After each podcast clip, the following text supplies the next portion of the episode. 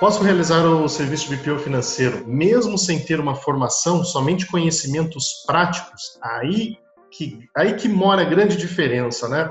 O pessoal acha às vezes que BPO financeiro ele se resume a só fazer contas a pagar, só fazer contas a receber, só fazer atividade operacional, como a gente vê em muitos casos dentro das empresas. Como a gente vê em muitos casos que às vezes tem lá uma pessoa que, sei lá, é o estagiário, é a secretária, é alguém que está cuidando daquela função. Até aí tudo bem. Pode ser só isso? Pode.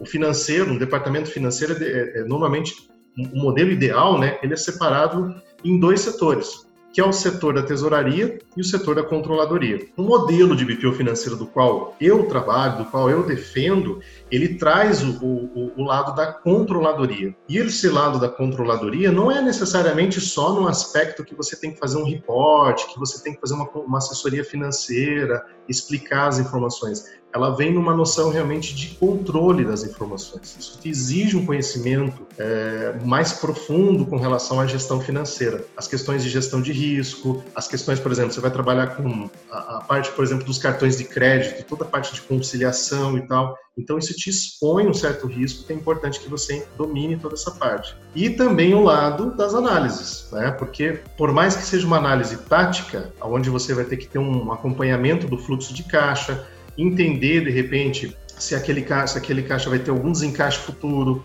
Às vezes para isso você tem que trabalhar um pouco de orçamentação, tem que entender um lado do planejamento financeiro.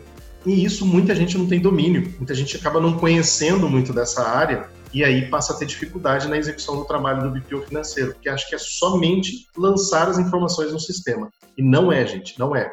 Existe assim, uh, o pessoal da área da saúde, eu observo que a, a, demanda normalmente é menor com relação a isso, né, com relação. Mas você vai, por exemplo, a parte de contas médicas, já vai te demandar bastante conhecimento. Quando você vai para a área empresarial, assim, de modo geral, é, varejo e tal, você vai cair muito na necessidade de você fazer uma análise daquela empresa, daquele negócio. E dentro dessa análise, aí você precisa ter os conhecimentos da área de gestão financeira. Por isso que eu recomendo, faça curso sobre isso, tem cursos no Sebrae, faça uma pós para você poder ter mais conhecimento. E assim, não que a pós vai resolver a tua vida, mas ela vai te abrir um leque do aquilo que você precisa saber para poder trabalhar nessa área. Só que na área contábil tem que resgatar os conhecimentos lá de análise de balanço, controle de custos, né?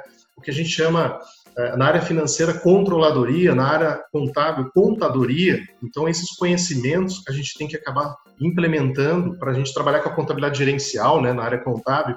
Então é isso que a gente vai trazer.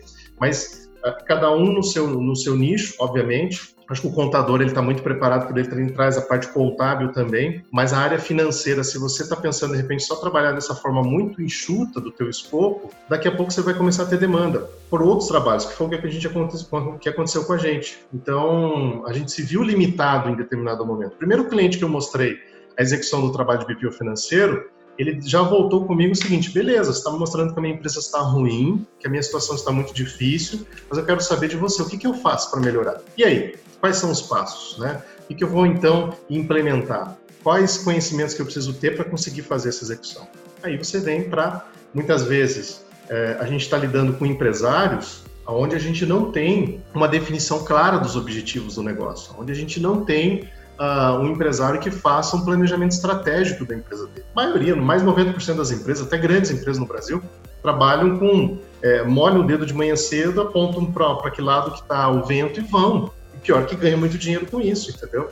É, mesmo assim o negócio ele flui bem porque o empresário ali ele tem o feeling, mas isso está com ele. Agora, quando você entra na parte de gestão financeira, você passa a ter a necessidade de calçar essa, esse lado e muitas vezes extrair esse lado estratégico do negócio para saber aonde que você tem que caminhar. Perceba que, é, de repente, a empresa está com uma queda de faturamento, está vendendo muito pouco. Agora, quais ações que essa empresa pode fazer para, de repente, gerar uma liquidez dentro do negócio?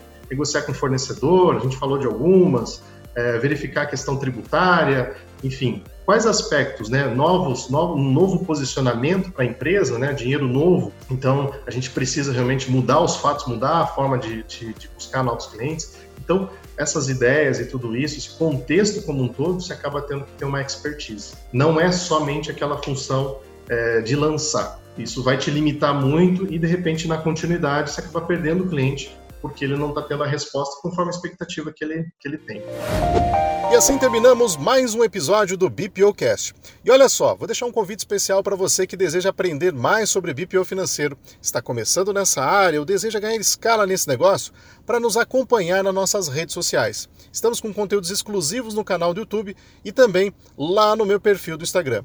Os acompanhem por lá e olha só, um grande abraço para você e até o nosso próximo encontro.